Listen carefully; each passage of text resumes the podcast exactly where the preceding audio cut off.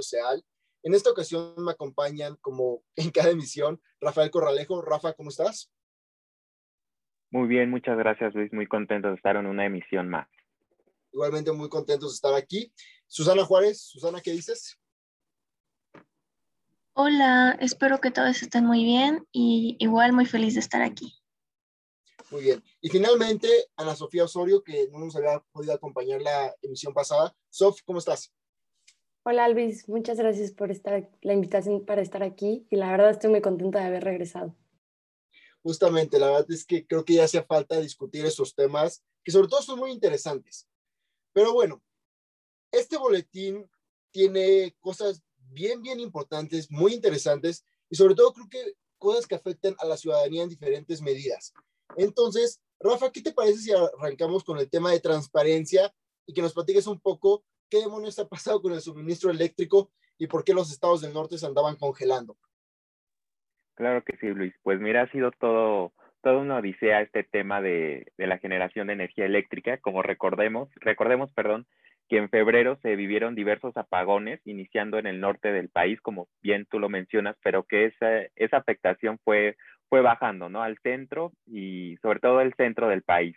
Hubo apagones en 26 estados, para ser precisos, que afectaron a 4.7 millones de clientes. ¿El por qué? Bueno, se debió al desabasto de gas proveniente del estado de Texas, debido a la tormenta invernal que afectó y que congeló los ductos que traen gas natural aquí a México y que por lo tanto pues afectaron eh, que la eh, Comisión Federal de Electricidad y privados pudieran generar eh, energía. afectó, como repito, a CFE y privados, con la, pero aquí hay que hacer un, paréntesis y ser muy específicos. Este, este problema no es de ahorita. Mucho antes ya también se había visto afectaciones por la idea, por la ideología que este gobierno trae respecto a la ley de energía eléctrica y a su plan principalmente energético. Con la llegada de Andrés Manuel López Obrador, cambió, cambiaron mucho las reglas del juego que, se conocían, ¿no? Tanto en la inversión privada en primer lugar se estigmatizó.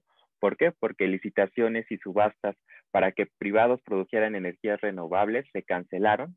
La Secretaría de Energía implementó varios criterios para limitar la emisión de energías limpias, pero que fueron frenadas afortunadamente por la Suprema Corte de Justicia de la Nación. A este cúmulo de, de como consecuencias que, que estamos viviendo hay que añadirle la reciente reforma a la ley de la industria eléctrica, eléctrica perdón, que ya fue aprobada por tanto la Cámara de Diputados como por la Cámara de Senadores y que ya fue publicada en el Diario Oficial de la Federación y que entró en vigor el pasado 10 de marzo. Entonces, si hacemos un pequeño resumen de lo que hablamos el, el programa pasado, donde mencionamos las consecuencias de que esta reforma fuera aprobada, pues es la, el, la concentración o monopolización de la, de la Comisión Federal de Electricidad y eh, la, la obstrucción para que privados puedan participar en el mercado eléctrico. Lo que nos deja en evidencia este tema de apagones y nuevamente la, ley de la industria eléctrica es que lo económico está por encima de lo ambiental, ¿no? Y esto es muy importante mencionarlo. Este gobierno desde la campaña presidencial en 2018 no tenía una agenda, digamos, eh, amigable con el medio ambiente y que es un tema que ahorita a nosotros como futuras generaciones de este país nos va a tocar enfrentar y que cada vez se está agravando más, ¿no? Es como una olla express que en determinado punto va, va a explotar. Eh, la aprobada ley, repito, tiene muchas consecuencias, deja abierta la puerta para una centralización otra vez del poder y de, la, y de la generación de energía eléctrica que traerá graves consecuencias, repito, no solo económicas, sino también ambientales. Efectivamente, Rafa, lo que mencionas creo que hay cosas muy cruciales en lo que dijiste, y es, por ejemplo, hablar uno del monopolio que naturalmente se tiene en cuanto a la distribución de energía en nuestro país, y sobre todo darnos cuenta de algo, y es que este monopolio ni siquiera es capaz, uno, de generar este rendimientos, pero en segundo lugar, ni siquiera es capaz de suministrar energía a toda la población. Y te hablo, digamos, de los riesgos o de la fragilidad del equilibrio en el que, existe en nuestro país en torno a la energía. Porque realmente si lo pensamos en sentido, en sentido estricto, pues una cosa es quedarse sin luz, igual y, no sé, lo más grave que te podría suceder a un estudiante es no presentar tu examen, porque pues no tienes luz. Pero pensemos, por ejemplo, en los hospitales, las personas que ahorita están conectados, este, o conectadas más bien a tanques de oxígeno y toda la situación que está sucediendo. Es crucial que el país, de la manera en la que sea, sea capaz de suministrar el, suministro eléctrico a todo mundo. Y, y, junto con eso, lo que mencionabas de que naturalmente a este gobierno le interesa más el tema económico que el tema ambiental, cosa que es cierto y no podemos negar, negar pero también ni siquiera eso, porque en, en términos económicos, mantener o tener empresas como Comisión Federal o Pemex, en este caso, cuestan al erario muchísimo dinero y ni siquiera producen. Entonces, realmente, como tú dices, por cuestiones ideológicas, este gobierno está haciendo todo mal y al final quienes se llevan este costo siempre es la ciudadanía y las personas que habitan en México. Pero bueno, dicho eso y pasando a un tema también desalentador, tenemos lo que sucedió con la Auditoría Superior de la Federación, que en primer lugar hay que aclarar algo. Este órgano no depende de la Secretaría de Hacienda, no depende de la Secretaría de Economía, sino más bien es un órgano autónomo que rinde cuentas al Congreso, de, al Congreso Federal y de alguna forma su función es como ser un auditor, su, nombre auditoría, ser un auditor en cuanto al gasto que ejerce el Ejecutivo y el gobierno federal y sobre todo ver cómo se está aplicando. Y una disculpa si escuchan una avioneta, pero como ustedes saben, esto del home office este, se vuelve un poquito complicado con los sonidos que hay afuera. Pero bueno, entonces, ¿qué sucedió? La Auditoría Superior de la Federación hizo el estudio de los gastos del gobierno del 2019 y encontró una serie de irregularidades.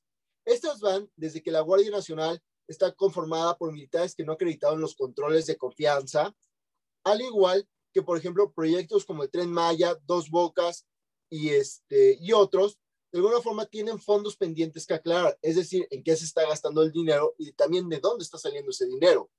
Y junto con eso, programas como Sembrando Vida, que fueron mal diseñados y mal implementados, al igual que pagos de empresas y personas fallecidas dentro del padrón de jóvenes construyendo futuro. Es decir, en todos estos programas hay opacidad, no hay claridad de cómo se están asignando los recursos y sobre todo para quiénes son.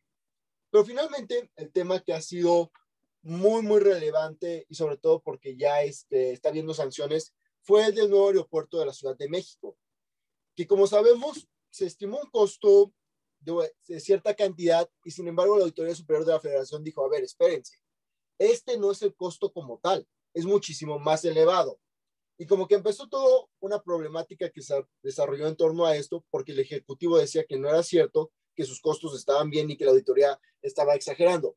Sin embargo, Agustín Caso, el auditor responsable de esto, que fue removido de su cargo mientras se hacen las investigaciones pertinentes, ha dicho que estas este, proyecciones de los costos económicos se hacen con base en diferentes metodologías, algunas más positivas, otras más negativas, pues sin ninguna tendencia política, vamos a decirlo así, por afectar o no al gobierno, y que también se consideran no solo los costos económicos, sino los costos este, tanto el costo de oportunidad de qué se perdió y también los costos a futuro, porque al final es una realidad que cancelar el aeropuerto va a salir más caro que terminarlo por los contratos y las sanciones que están este, en torno a todo esto.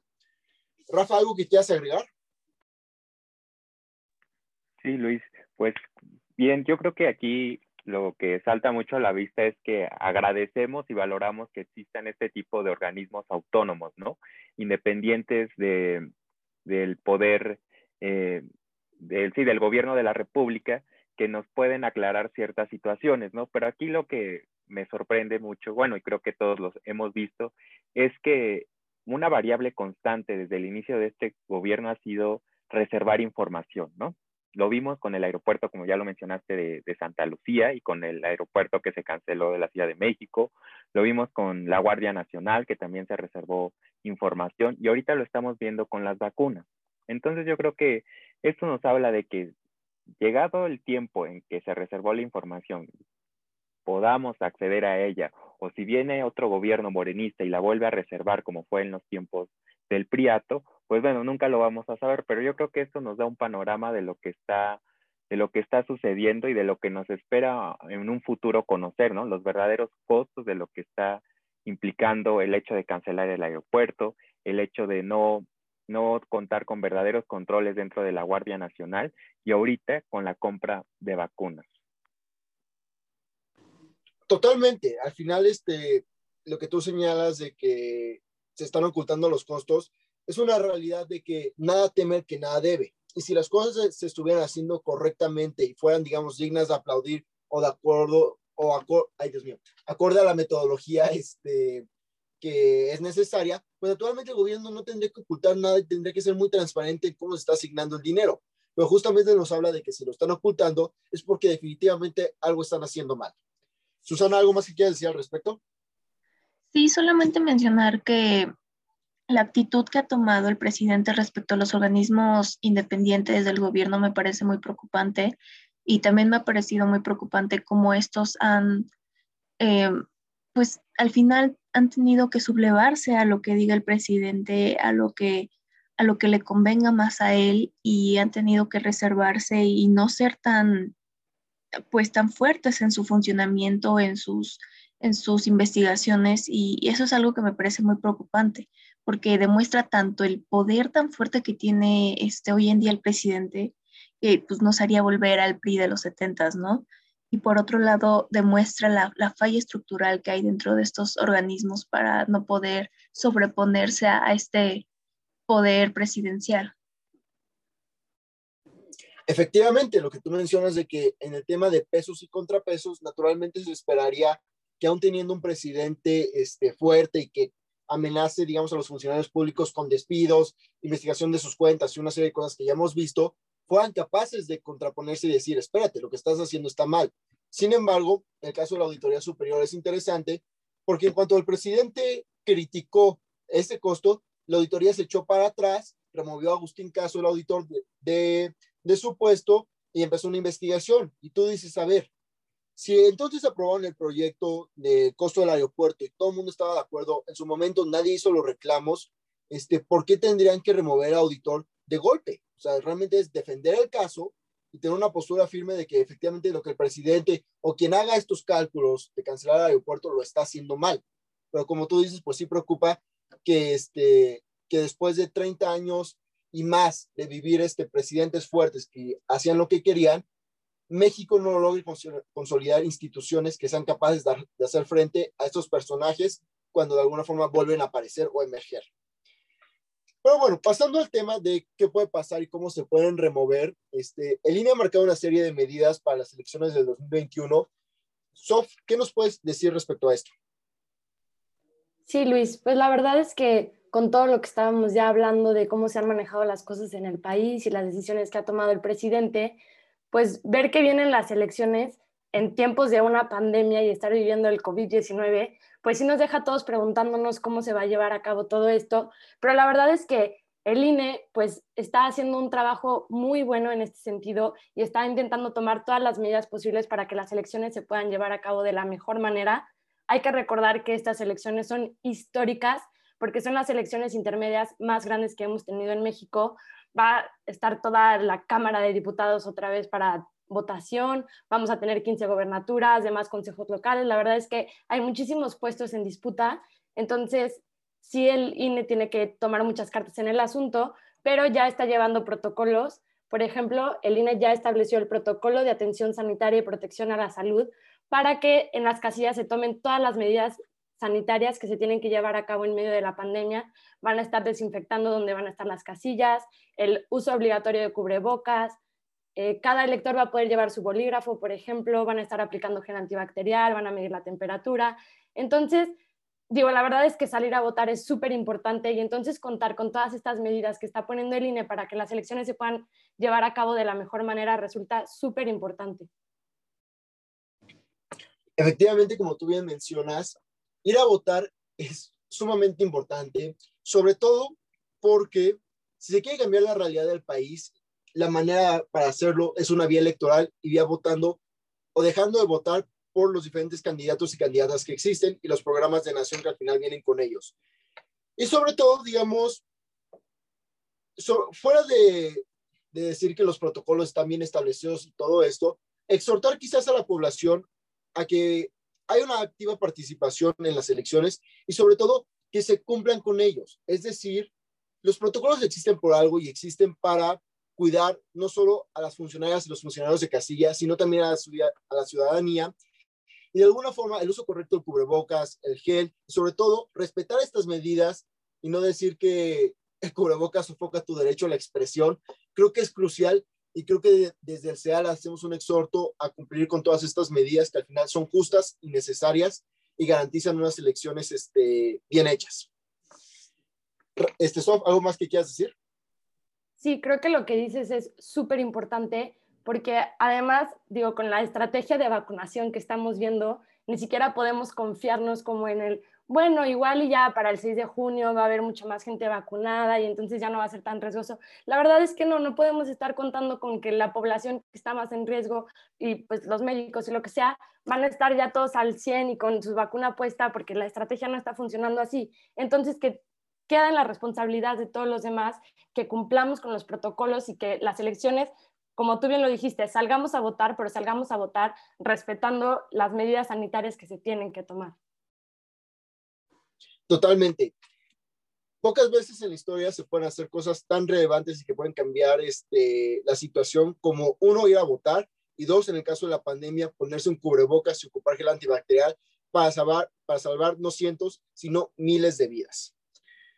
Pero finalmente, y un tema que, este, que este, que naturalmente considero sumamente importante, sumamente relevante y una discusión que cada vez se debe tener más abierta. Susana, háblanos un poquito de menstruación digna y lo que implica en general. Sí, bueno, como, como muchos sabrán, eh, el, el, Poder Legislativo de la Ciudad de México reformó la ley de residuos sólidos eh, y que por estas cuestiones desde los finales del 2020 no podemos usar bolsas de plástico para hacer entregas de comida o lo que sea, ¿no? Ya, ya estábamos viendo estos efectos antes de la pandemia y veíamos una gran movilización por parte de toda la ciudadanía. Sin embargo, a partir del primero de enero de, este año, gracias a estas modificaciones quedaron prohibidas otros productos de un solo uso como cubiertos, platos, popotes, vasos y muy importante, aplicadores de tampones que son fabricados total o parcialmente de plástico. Eh, esta resolución solamente eh, pues deja ver la, falta de perspectiva de género que hay para, para las personas menstruantes de, la Ciudad de México, ya que a pesar de que se discutió sobre los efectos económicos que esto podría tener este, a las empresas productoras, realmente no se puso en la mesa eh, el impacto que iba a haber para las personas menstruantes la decisión. pues tampoco se, se dieron, implementaron medidas alternativas ecológicas, lo que, se, lo que quieren, ¿no? Ser más ecológicos.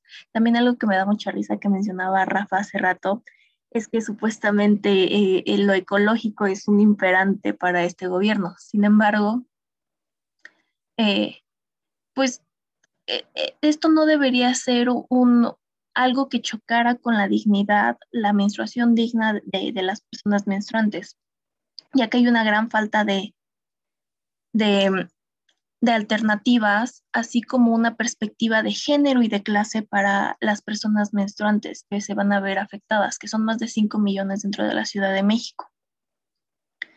Eh, y pues me, preocupa muchísimo porque también es muy importante tener esta visión para que muchas personas pues tengan acceso, porque algunas no pueden cambiar su método este, para la menstruación digna y muchas otras tampoco quieren. Se puede hablar de alternativas más ecológicas, por ejemplo, como la copa menstrual. Sin embargo, esta es bastante cara y, no todas tienen acceso para poder eh, pues usarla porque se necesita agua limpia, jabón y hay veces en las que ni siquiera hay, hay, hay estas condiciones necesarias para su uso. ¿Tú qué opinas, Sof? Pues estoy muy de acuerdo con todo lo que estás diciendo, Susana.